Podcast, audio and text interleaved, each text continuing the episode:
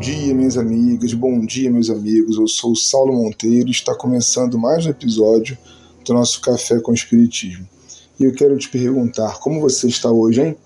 Eu desejo sinceramente que muito bem, viu? Mas olha, se não foi possível ficar bem ainda, calma, faz parte do ciclo, não fique mal por não estar bem. Gente querida, na semana passada nós abrimos uma nova discussão sobre o que seja a revelação prometendo para o episódio de hoje a análise do Espiritismo enquanto revelação. Será que é ou não é?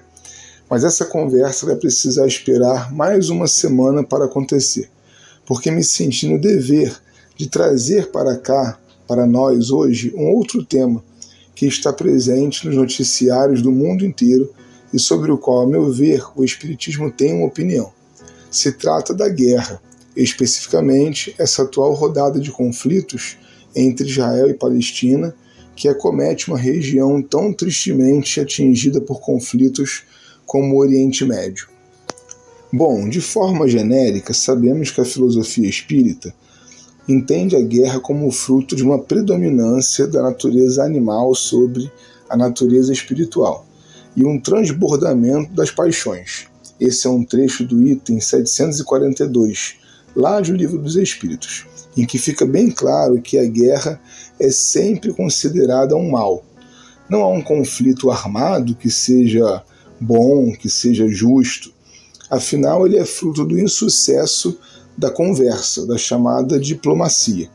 Quando duas pessoas, ou nesse caso, dois países, se lançam à luta armada, já foi perdida a possibilidade de resolução de questões de modo humano, educado, respeitoso. Isso sempre será lamentável, uma violência, afinal, o mal. Os espíritos acrescentam ainda que à medida que o ser humano progride, menos frequente se torna a guerra, porque ele evita as causas, fazendo-a com humanidade quando a sente necessária. Ou seja, guerra é uma coisa que vai acabar que está relacionada à baixa capacidade humana de exercer empatia, de se colocar no lugar do outro, de tentar ver os diversos ângulos de um problema. No entanto, curiosamente, no item 744, os espíritos dizem que, em alguns casos, a guerra é feita por impulso de liberdade e progresso. Reparem que, com isso, minha irmã, meu amigo, a filosofia espírita não está justificando conflitos já o localizamos na inferioridade humana de não conseguir se entender. Mas há casos em que uma violência territorial tira a soberania de alguém. Há oportunidades em que uma opressão sistemática se exerce sobre o mais fraco. Há momentos em que os direitos básicos à sua própria humanidade são negados a certo povo. Há relatos de pessoas que ficam prisioneiras a céu aberto com seu direito de ir e vir suspenso. Conhecemos histórias em que acordos internacionais são desrespeitados em nome de interesses mesquinhos, materiais, ou em nome de uma pretensa superioridade religiosa. Infelizmente, essa triste lista faz parte da ação histórica do Estado de Israel sobre a Palestina, que vê assustada a própria Convenção da Organização das Nações Unidas desrespeitada. Foi lá em 1948 que o Estado de Israel foi criado por essa entidade e a Palestina dividida.